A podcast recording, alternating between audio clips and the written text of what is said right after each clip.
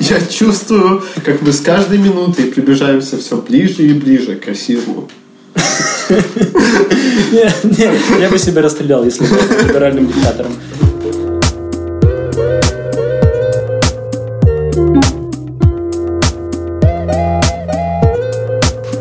Добрый вечер, дорогие радиослушатели.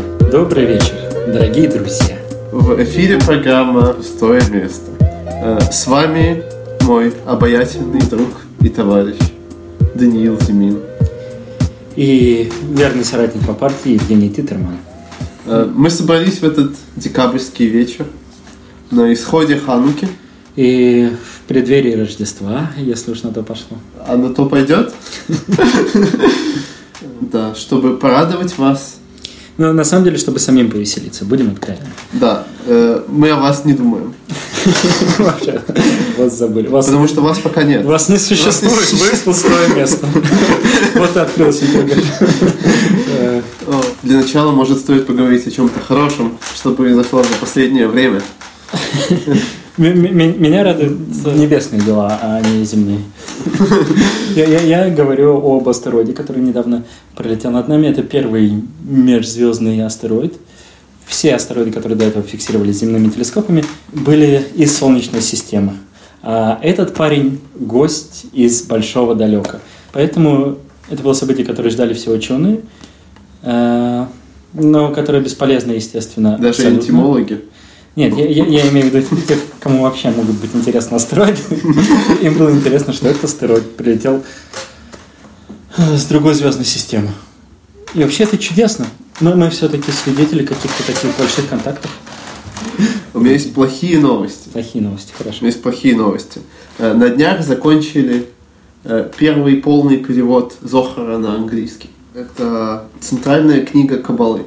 Мне не кажется, что перевод Кабалы на доступный язык – это вещь хорошая. Когда был первый перевод Торы на греческий, был пост, потому что это считалось таким плохим событием. Кабалу, которую традиционно изучают только люди, которые уже являются экспертами в Талмуде, э, давать в руки обычных людей может быть очень опасно и может повлечь за собой дополнительный антисемитизм э, из-за того, что эти люди не способны интерпретировать то, что они будут читать. Ну, ну, популярных каббалистов уже уже много. Заявка современных каббалистов, теософов на правду не имеет прямой связи с иудаизмом. А Зохар в полном виде, в том, который он есть, это текст иудаизма. Это религиозная Ну, текст. То есть как Блаватская, например, смешивала кабалу с теориями заговора, с э, мифологией, это была на самом деле такая, такая смесь. Другое дело каббалисты, которые, например, в Израиле находятся. В Израиле есть большое количество каббалистических сект, которые прикрываются видом ортодоксального иудаизма, которые переманивают в себя людей, которые как раз об этом и говорят, что вот твой раввин говорит, что ты сейчас не можешь изучать кабалу. А я говорю, что ты можешь. Я говорю, что Кабалу изучать важнее, чем Тору, важнее, чем Талмуд. Что в ней находятся самые главные знания нашего народа. И в этом опасность номер один. Потому что такой мистицизм изначально не присущ еврейской религии. И для многих людей, которые не знакомы с иудаизмом, первое, о чем они, возможно, думают, это Кабала. И это не помогает в этой ситуации. Я я не думаю, что э, перевод э, одной из книг станет событием, которое ухудшает ситуацию. И, Но даже полный перевод Кабалы не не ухудшил бы ситуацию. Э, То есть, если ты говоришь о главной опасности, как рост, ну, о влиянии на антисемитизм, тебе не нужно вообще знать тексты для того, чтобы быть антисемитом. Тебе вообще ничего не нужно знать для того, чтобы быть антисемитом. Да, но это дает тебе легкие аргументы в пользу антисемитизма. Не, не, не лучше. Которые, например, грубо чем говоря, были, да. а, в Талмуде есть много обсуждений, в которых раввины устраивают мысленные эксперименты. И если их вытащить из контекста вот этого мысленного эксперимента, то это будет звучать аморально. Например, какие-нибудь фразы про Гоев, например, о том, что не евреи хуже евреев, говорит один раввин, с вопросительным знаком в конце. Вопросительный знак можно и не сохранять. В результате в конце этой страницы, в конце дафа, там написано, что, конечно, нет, конечно, это не так. Но если мы возьмем эту конкретную цитату, то звучит, что, конечно, ой, все евреи пьют кровь христианских младенцев. Не говоря о том, что большая часть евреев вообще не рассматривает эту книгу как что-то, имеющее авторитет. И возможность превращения этой книги в цитатник меня пугает. Ты говоришь, что перевод не нужен, поскольку он делает вещь доступней. Да. И нет какого-то просто страха, что э, ареал сакральности, какой-то скорее сугестивный, э, держащий на эмоциях, э, распыляется. Это то же самое, как говорить о, об оружии. Доступность оружия исходит из его потенциальной опасности, а не из его потенциальной пользы. Если человек без необходимой подготовки прочитает эту вещь, то он сможет ее просто неправильно использовать. И в этом ситуации она становится опасной. Как дать годовалому ребенку пистолет, скажем так.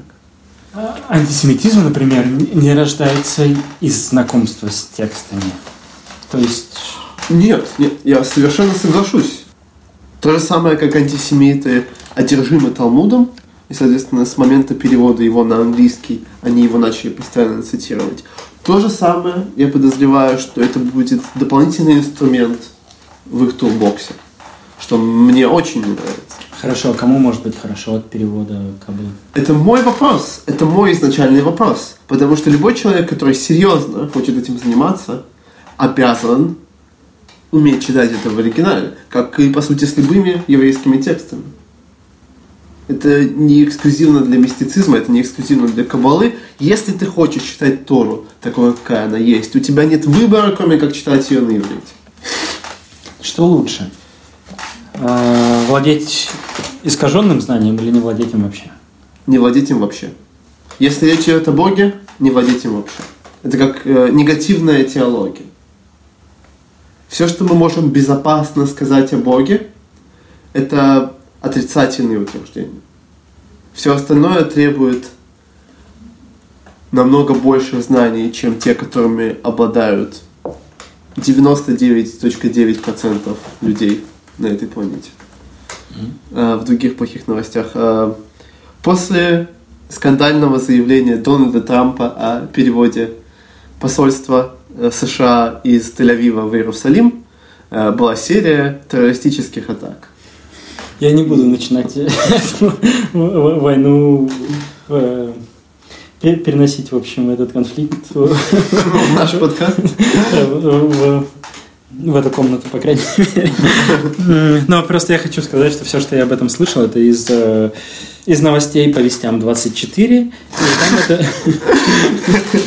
И, там это э, преподносилось как э, вот у евреев и арабов наконец-то вроде бы налаживалось все хорошо, тлеющий костер конфликта, и, и Дональд Трамп бросил туда бочку бензина, э, чтобы ее разжечь. То есть не очень объяснялось даже, зачем Трамп это делает, просто для того, чтобы в мире не было покоя и мира, за который, за который борются все хорошие люди а, а, а он, как плохой человек, делает...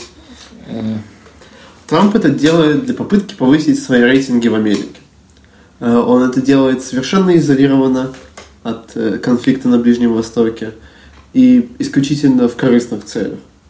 Э, большое количество евангелистов придерживается мнения, что когда евреи полностью перенаселят израильскую землю, случится второе пришествие Иисуса.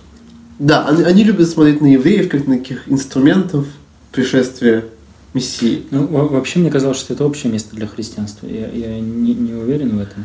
Но... Да, это общее место за христианство, но ты понимаешь, что палестинцы могли бы предоставить точно такое же общее место для христианства. Нужна, к сожалению, в современном мире нужна причина, по которой поддерживать э, еврейское государство на Ближнем Востоке, э, тем более в земле Израиля. И, собственно, они выбирают, что это должно быть еврейское государство для того, чтобы их мессия вернулся.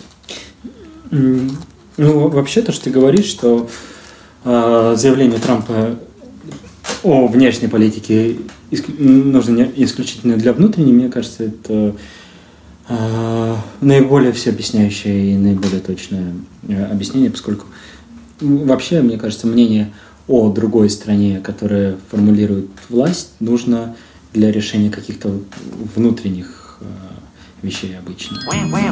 Donald Duck, he's my little pal. Donald Duck, Daisy is his gal. Donald Duck in his sailor suit. Donald Duck, gee, I think he's cute. А сейчас рекламная пауза. Ой. Нам никто не платит. Сегодняшняя программа проспонсирована администрацией города Тосно.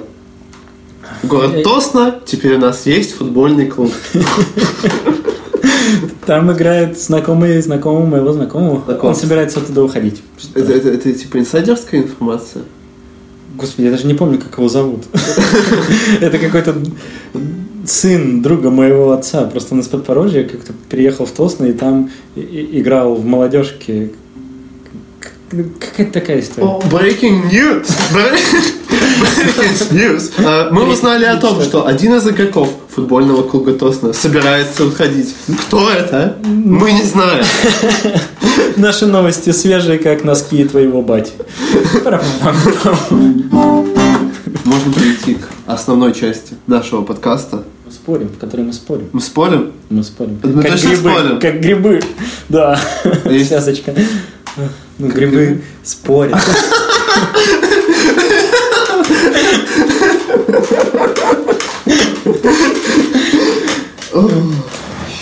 Да.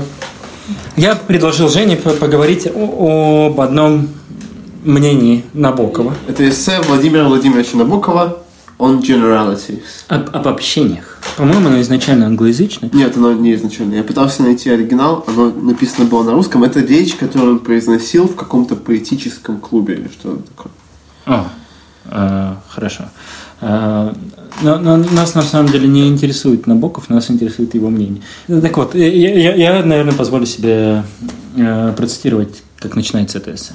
Так, что, что же думает Владимир Владимирович Набоков?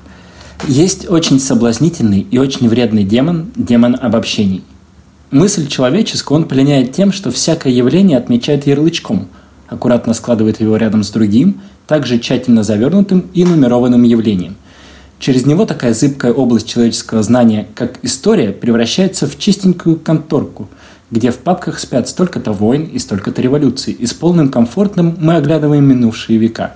Этот демон, любитель таких слов, как идея, течение, влияние, период, эпоха. В кабинете историка демон этот сочетает, сводит к одному задним числом явления, влияния, течения прошлых веков. Этот демон носит с собой ужасающую тоску, сознание вполне ошибочное, впрочем, что как ни играй, как ни дерись человечество, оно следует по неумолимому маршруту. Этого демона нужно бояться. Он обманщик, он камевояжер в веках, подающий нам прескурант истории. Давай перескажем эту половину абзаца в паре предложений. Набоков не любит обобщение. Ему кажется, что обобщение портит историю. Точка? Или, или ты... Точка, точка. А, я, я бы сначала, на самом деле, э, вкратце сказал, о чем он говорит дальше. Он говорит дальше э, о том, что ему не нравится, э, что очень легко э, делить прошлое на эпохи. Это понятно, и это легко усваивается. И для того, чтобы легко уложить это в голове, это можно делать. Но это ничего не говорит нам э, о не о прошлом, э, не о настоящем, который этот демон учит нас э, обобщать э, и, и называть. Например, он, он дальше рассуждает о том, что э, когда ты говоришь Европа, перед тобой нет никакого образа. Это слово... Так я думаю о Праге. Да, но с таким же успехом ты можешь думать я О Берлине. Да, но... Я иногда думаю о Берлине, когда говорю Европа. Э, хорошо, нет, хорошо, давай ты нападаешь, ты, ты нападаешь. Фаст. Во-первых, он обобщает обобщение.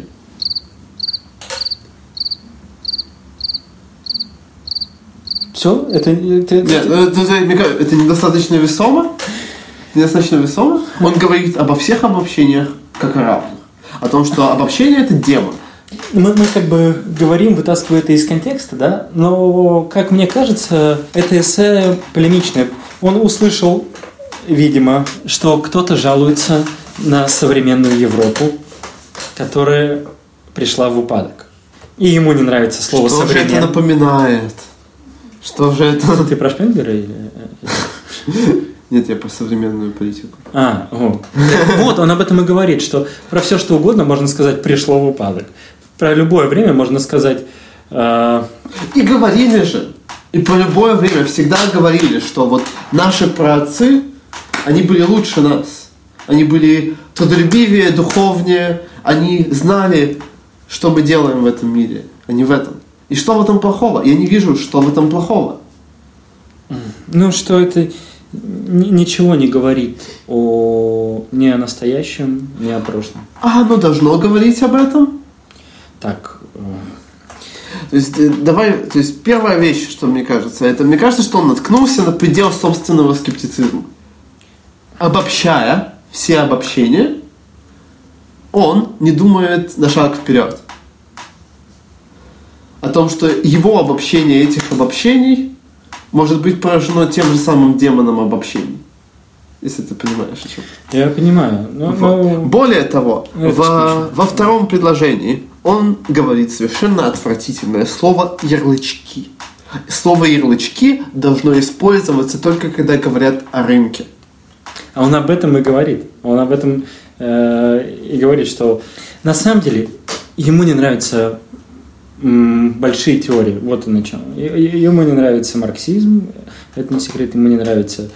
Э, ну, то есть, что касается истории, вот в первую очередь, кто его бесит, э, э, это марксисты. В конце он упоминает Ульянова. То есть это получается такая критика идеологии. Если мы говорим об обобщениях в контексте познания, то это уже другое дело. Мне все равно кажется, что Набоков не квалифицирован говорить об эпистемологии. Если мы начнем разбираться, кто квалифицирован, а кто нет, то э, нельзя будет сказать ни слова, понимаешь? Только что сам обобщил. Обобщил. Браво. Нет, ну... Но Набоков говорит о том, что всегда лучше назвать по имени, чем по роду. Он подразумевает, что тебе есть дело до конкретики. Да, что кроме конкретики ни, ни до чего нет дела. Потому что... То есть он должен быть достаточно уверен в собственном знании, чтобы ему было дело до конкретики. Конечно. Но мне кажется, что это достаточно глупо. Скептицизм всегда можно увеличить. Всегда есть э, степень погрешности. Заратустра не боится быть обманутым. Вокруг бы это не понравилось. Да, я еще попридираюсь к разным словам. Этот демон любитель таких слов, как идея, течение, влияние, период, эпоха. То есть не существует идей, течений, влияний, периодов, эпох? Речь идет о злоупотреблении. Вот о чем. Легко э, рассуждать об общих вещах, как мы делаем это сейчас, например. Э, всегда тяжелее, когда ты начинаешь копать какую-то общую вещь, вдруг подразумевается, что под большим обобщением скрывается что-то конкретное. Там Набоков говорит, например, о том, что, например, если кто-то заявляет, что современная Европа в упадке, а, оказывается, он имеет в виду э, как, какую-то моду в каком-то районе Берлина, а не э, Окей. Okay. Если мы говорим о человеческом теле, угу. и у человека выступает бородавка на спине, угу. и это оказывается рак кожи, угу. эта бородавка не является символом рака кожи, не является символом упадка всего тела. Если это запустить, если это не оставить, то все тело погибнет. Это является отличным индикатором здоровья человека целиком. То есть ты, ты должен исходить из конкретики и давай приведем другой пример. Скажем так, в Южном Уэльсе есть проблема с героином. Угу. Эта проблема может быть вполне себе индикативна э, другим проблемам э, в уэльском обществе. А в Уэльсе вполне себе можно судить политически по конкретным вещам, включая конкретный кризис людей, сидящих на опиоидах. Потому что, несмотря на то, какой маленький процент населения это затягивает, и что каждая из этих историй, она трагична совершенно по-своему. Но для того, чтобы это сложилось все именно так, необходимо было усилие намного большего количества людей. Систематическое пренебрежение вещами, которые являются ключевыми для того, чтобы такое не случалось, чтобы таких трагедий не было. А, еще раз процитирую Набокова. Этот демон вносит с собой ужасающую тоску. Ошибочное сознание, что как ни играй, человечество следует по неумолимому маршруту. И тут мне кажется, что он прав. Мне кажется, что нарративность западной цивилизации имеет корни в христианстве. Так почему он не прав? Потому что это имеет корни в христианстве, а не в обобщении. Потому что Тора, она вечна и неизменна. До дарования Торы на горе Синай наш праотец Авраам следовал всем заповедям, несмотря на то, что они нигде не были записаны. Этот закон вечный ему столько же лет, сколько и всей Вселенной. Около пяти тысяч, да. И э, его никогда никто фундаментально не изменял. В контрасте с этим христианство видит в истории право изменять вечное. Ну, Собственно, Иисус как историческая фигура но, ну, пришел ну, и изменил но, вечное, да, да, отменил да, закон. имеет исторический вот эту историческую протяженность. Да. И более того, если говорить об эсхатологии, то это еще раз да, да, подтверждает но... то, о чем я говорю. Христиане внутри самого христианства закладывается, что человеческая жизнь – это как история. И, естественно, если мы смотрим на собственную жизнь, как на развитие от начала и до конца, которое приводит нас к финальному месту жизни нашей души, то есть, соответственно, либо рай, либо ад, что, соответственно, совершенно не так в иудаизме, то логично смотреть на историю человечества как на человеческую жизнь. И в связи с этим периоды истории можно точно так же сравнивать с периодами человеческой жизни. Почему ты, например, называешь свое детство своим детством? Естественно, это были много лет, на протяжении которых э, ты пережил какое-то интеллектуальное, эмоциональное, физическое развитие. Но почему ты, например, свой дошкольный возраст запихиваешь под один ярлык? То есть ты не согласен с Набоковым, потому что он находит не того демона? Твой демон это христианство. Я совершенно ненавижу нарративность. Но я не приравниваю нарративность к обобщению. И если ему уже не нравится нарративность, ему, а он тут, а он тут конкретно говорит против нарративности, говорит о том, что ярлыки являются стимуляторами угу. такого мировоззрения. Я думаю, ты много хочешь от небольшого эссе. Я, ну, я в принципе требовательный человек, да. Только не к себе. Э, ты вчитываешь на букву то, чего он вообще не заявлял. Э, то есть он, он не пытается... Он катит на обобщение. М? Он катит на обобщение. Да. Ну, то есть ты с ним согласен в том, что... Обобщение на, нет, зачастую не приводит нас нет, к знанию. В, в, в том, что нарративность упрощает и накладывает какую-то картинку, чтобы поместить в мозг прошлое, да? но, но не согласен с тем, что это обобщение. Ты не видишь какого-то противоречия? Я не то, что не, я не, не, не согласен с тем, что это обобщение. Я вижу зло в нарративности самой, как по себе, а не в обобщениях, которые оно использует. Я вижу обобщение как необходимость. Можно выбрать что угодно, можно выбрать любой предмет, любую область знаний. Она и проще, чем мы думаем, и сложнее, чем мы думаем. И обобщение – это просто то, что позволяет нам продолжать нашу жизнь, не сходя с ума по поводу того, что мы не знаем, что мы кладем себе в рот. Я думаю, что ты как бы бьешь немножко мимо на Набокова, потому что... Потому что он слишком худой? Ну, вообще, он так спорт... спортивный был, нормально. Э, я, я, я к тому, что на, на, назвать вид бабочки лучше, чем сказать, что пролетела бабочка. Хотя бы сказать, что это начните. Это же такое же обобщение. Ну, это не говорит нам ничего о жизни той бабочки, которая пролетела мимо. Зачем э, делать свое заявление экстремальным и общим для любого случая? Его заявление и так является экстремальным и общим для любого случая. Нет. Если он бы сказал, кроме сыров, вот сыры можете обобщать сколько хотите, я бы и не жаловался. Может, действительно мне не хватает какого-то исторического или литературного контекста. Э, нет. Может, я обобщаю нет, нет, нет. Дело в другом обобщении, в жанре. Жанр... Мне кажется, что это жанр написанных, написанного текста. Нет, это жанр публицистического эссе, который как бы не требует... Который освобождает его от ответственности за сказанное? Нет, который, который не предполагает экстраполяции бесконечной.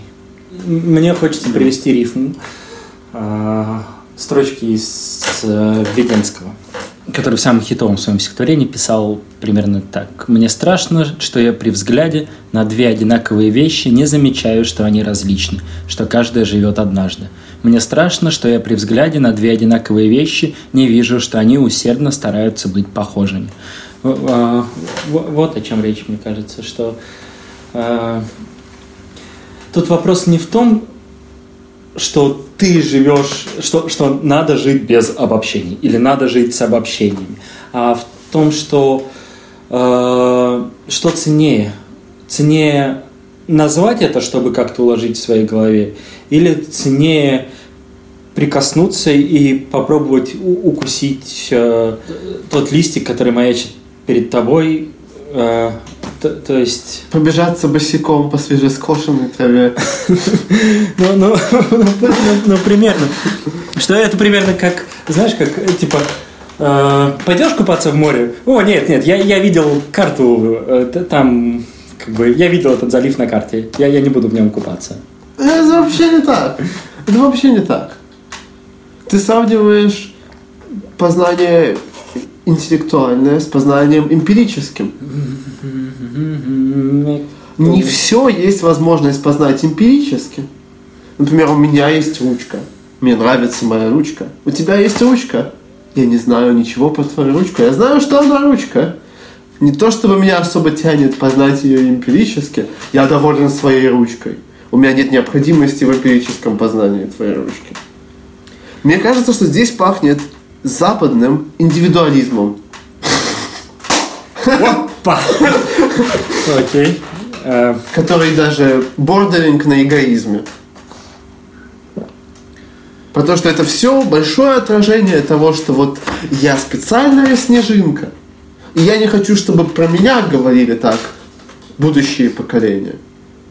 Поэтому я попытаюсь в отчаянии относиться к миру вокруг как-то. Что в этом плохого? Тебя будут обобщать. Привыкни к этому. Ну и что? Но вопрос не в том, будут или не будут. Как бы он меня посчитал, мать твою посчитал, и отца твою посчитал. Это сказка про козленка, который посчитал всех. Кстати, интересно. Это хорошая метафора. Я думаю, стоит вернуться к этой сказке. Но э, э, речь о том, что что ценно. Да, можно обобщить все, что угодно. Но э, цены-то как раз индивидуальные. То есть... Э, То есть ты видишь индивидуальное в материальном? Ну, как бы у меня нет другого доступа к миру, кроме как мои чувства. Мне кажется, намного более ценным какая-то единая природа существования. Намного более чем ценная, чем мелкие различия это не отменяет мои возможности ценить конкретику. Но я просто считаю ее менее ценной, чем вещи, которые нас объединяют. Просто когда ты говоришь о беднейших вещах, тут проще всего потеряться. То есть, вот, например... Поэтому люди занимаются теологией, да. Философией. Это как бы делает мир стерильней и безопасней. Почему стерильнее и безопаснее? Скажем так, есть какая-то раковина. Мусорное ведро. Да, есть мусорное ведро. Это мусорное ведро может быть очень плохой, очень плохим воплощением идеи мусорного ведра. Мусорные ведра на идейном плане более ценные, чем в конкретике. При этом всем я уверен, что есть какой-нибудь сумасшедший, который может построить очень сложные отношения с конкретным мусорным ведром. Вот, наверное, с отношениями проще всего разбираться. То есть, э, например, ты влюбляешься. Например? Ты не можешь влюбиться в 10 одинаковых человек. То есть, ты, ты, ты, ты влюбляешься в своеобразие. Вполне возможно влюбиться в собственную фантазию, наделить человека чем-то ему не присущим, влюбиться в это. Поэтому Набоков не любил психоанализ. Нет, я, я, я понимаю, что это вполне возможно является реакцией на марксизм, действительно уже поздний марксизм. То, что это 20-е годы. Вот. Даже не на поздний марксизм, а на воплощенный в Советском Союзе. Но я не вижу в этом э, интеллектуальной ценности. Можно говорить о каких-то конкретных вещах, которым он претензии выставил. Конкретно к образу Европы, к образу Средневековья. Как ты на это смотришь? Ну, конечно, это ярлык, который распадается, если мы начнем погружаться. Но является ли он полезным? Набоков не, не отрицает того, что он полезен для э, школьников или для умопостижения. Э, то есть, если... Э, это еще простительно, это может быть спасло современных школьников от худших бед. Я думаю, что мы, так знаешь, э, отвратительно, что мы так трезво обсуждаем текст, который э, написан с ухмылкой иронией и радостью от того, как э, он складывает слова. Понимаешь, человек... Вот, вот меня это бесит. В этом эссе очевидно, что он играется с языком. И это было бы замечательно, если бы это было каким-то художественным произведением. Но все, что я вижу в этом, это человек, который не способен интеллектуально переработать определенные концепции, и который выливает это все в таком художественном виде. В чем проблема размытости художественного и нехудожественного. Что в этом плохого-то?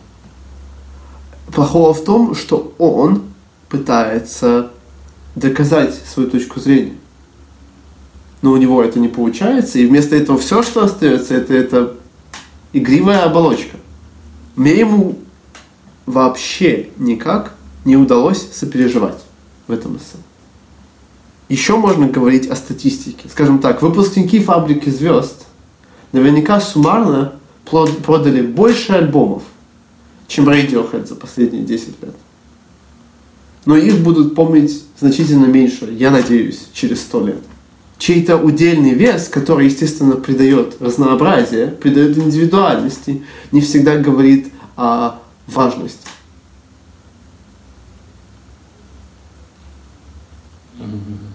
Я думаю, Это как э, один наш знакомый совместный пытался меня убедить, потому что, потому что я не послушал все альбомы группы Бутырка, я не имею права высказывать свое мнение о ней как о группе.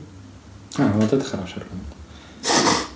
Это детский аргумент, абсолютно детский. Я то же самое могу представить себе классическую философскую проблему других разумов я не знаю, как это переводится на русский язык, но так, проблема других разумов. Ни в один момент я не могу со стопроцентной уверенностью сказать, что существуют разумы помимо моего. Я могу вполне сказать, что я тебя выдумал. Но, естественно, в серьезной философии это серьезно не воспринимается, потому что это детский аргумент. Потому что он не говорит ничего существенного о нашем мире. Я считаю себя вправе обобщать альбомы группы Бутырка даже если на одном из них был какой-то интерн, который слушает хорошую электронную музыку и зафигачил им отличные синты. Аргументы, которые он предоставляет, должны работать в любых масштабах. Его аргументы, может быть, работают на термин Средневековья, может быть, работают на Европу. Но они не работают всегда. Как мы уже говорили о понятиях детства, как, опять же, период в нашей личной истории – которые мы все равно обобщаем. И, например, понятие Родины. Кстати, интересно, а вот что я еще подумал. Насколько зависит наше бытовое отношение к единичному и общему массовой продукции? То, то, то что там моя шариковая ручка с виду ничем не отлична от другой шариковой ручки. То есть она сломалась, я купил другую. Я могу, в принципе, считать, что это та же самая шариковая ручка, и как бы практически мне от этого хуже никак не будет. Э, Совершенно согласен. Индустриализация это очень поменяло. Например, книги. Естественно, в те времена, когда книги были рукописными, несмотря на то, что они писали с другими людьми, а не авторами. В смысле, переписывались? Переписывались с другими людьми, а не авторами, все равно был такой символический, символическая связь с автором. Это как э, свитки Тора. До сих пор пишут 100% от руки. И списывают напрямую из других свитков Тора. Это прямая линия к источнику. Соответственно, после появления печати, отношение к книгам тоже поменялось, они стали более идеальными. Ты покупаешь книгу как какой-то источник знаний, а не как конкретный продукт. А, ну да, это уже лишает тебя фетишизма, в, общем-то. Э, ну, с музыкой, наверное, это заметнее, что ты пользуешься облаком, в общем-то, в основном. Э, и нет радости обладания пластинкой. И то же самое с книгой. И намного тяжелее заметить вложенный человеческий труд в чем-то, что ты не можешь осязать. Так, да. в, этом, в этом проблема есть. Речь, э, я, я это к тому, что ну, множественность, ну, как бы идентичность, идентичность объектов э, тебя окружающих, она как бы расслабляет э, твой вкус э, к единичному. Страшно, что ты не видишь разницы между двумя вещами, которые э, не есть одна вещь, однако очень хотят убедить тебя в обратном. И ты легко... Подводит нас к вопросу клонирования. О, отлично, да, да, к вопросу клонирования. Ну,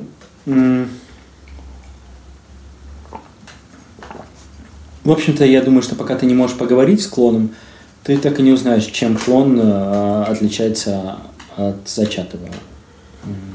Я вижу в этом, честно говоря, религиозную проблему. Mm-hmm.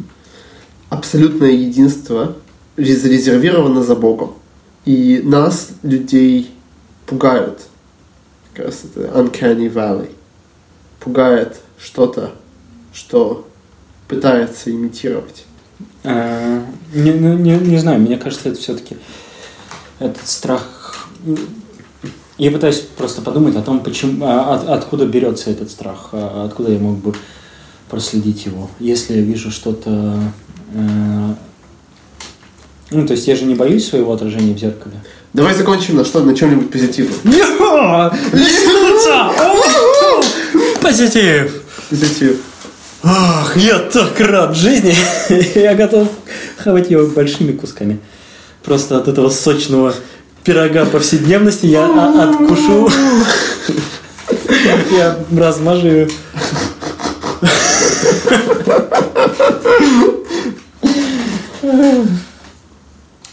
Какой твой вердикт? Обобщение плохо или хорошо? Я не буду так обобщать. Замечательно. Я скажу только, что Набокову не холодно и не жарко от твоих аргументов. Естественно, он мертв. Нет, мы здесь предположим, что его клонировали. И, и, и вот ты ему говоришь, что Владимир Владимирович, вы знаете, вот когда вы обобщаете обобщение, это уже сразу же портит всю вашу аргументацию. Нет, он тебе скажет, иди нахрен, я меня задолбал какой-то чувак, который критикует современность. Я ему хотел сказать, что современность это не хорошо и не плохо. Нельзя говорить хорошо или плохо вообще. Потому что в мире столько единичностей, а, о которых, которые хорошо чувствуют. Это, в общем, язычество, я бы сказал. Я, я-то язычник. Я думаю, Владимир Владимирович не язычник, а, а, а не знаю. Я выйду замуж за еврея, пусть что угодно странно говорят, а в том, что он других умнее, еврей совсем не виноват. Он не продаст завод. Так вот, сказка про козленка. Ты помнишь сказку про козленка, который всех посчитал? Нет? Нет. Значит, история была в том, что э, козленок научился считать до 10. Он, он значит, подходит к теленку и говорит, я научился считать, давай я тебя посчитаю. А тот ему такой, типа, что, что ты собираешься со мной делать? Посчитай. Вот смотри, я раз, ты два. И теленок такой, ты что, офигел? И сразу побежал жаловаться своей маме. Типа, мама, мама, он меня посчитал. Мама приходит разбираться. Типа, козленок, что ты сделал? «Ну, Я, я, я его посчитал. Смотрите, я раз, теленок два, ты три. Что ты меня посчитал? В общем, так э, обозлилось, в общем, все село на этого бедного козленка. Э, и он не знал, куда ему деться. До тех пор, пока э, не, не, не, не возникла надобность, я не помню, как она возникла, переправиться на корабле или на пароме куда-то. И вот все животные, числом 10, забежали на этот корабль. А капитан корабля начал говорить, что корабль выдерживает только 10 пассажиров. И если нас больше, мы потонем. Что же нам делать? Мы же сейчас потонем. И Косленок говорит, спокойно, сейчас я всех посчитаю. Он считает всех, оказывается, что их 10, и корабль перестает тонуть. И все радуются, что их посчитали. Потом его научили алгебре, и он всех порешал. Вот, примерно.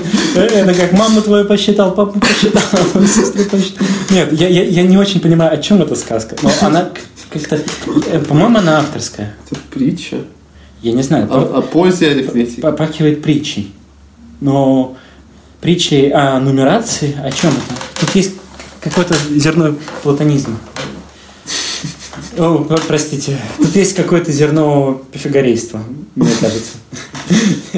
Из огорода. Из какого огорода зерно? А, Зерно не в огороде, но в полях. Ого. В полях множество, видимо. Ха. Как вы видите, мы обладаем интеллектуальным кладезем, доступным. И мечом-кладенцом. Что говорит одна стенка другой стенки? Я не знаю. Встретимся в углу. Спасибо тем, кто потерпел. Э- Этот ламповый вечер. Нет, так обычно говорят э, ученики на последнем звонке. А вы, думаю, были несказанно рады скрипу, уютному домашнему скрипу стульев и хрумканью чипсами э, и, и- и прочим сопением и чиханием. Мы как дрожжи для вашего интеллектуального роста.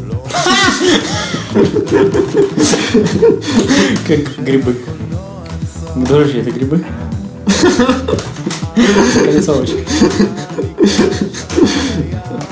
Э, Да, э, подключайтесь к нашему каналу на Телеграме, фолловьте наш Инстаграм. Эм, Глупые люди, несите мне свои деньги, и вы увидите, как я буду доволен. Ищите нам спонсоров, нам нужны спонсоры.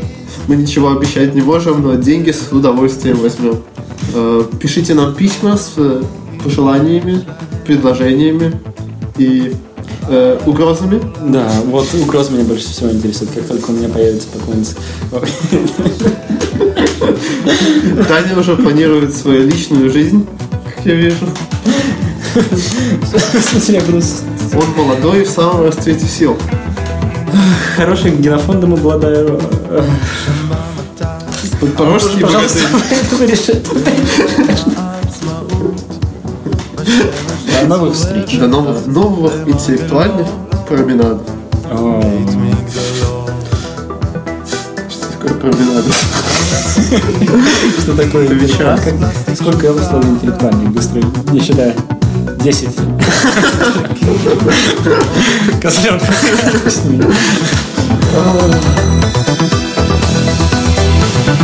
Yes, right, I do.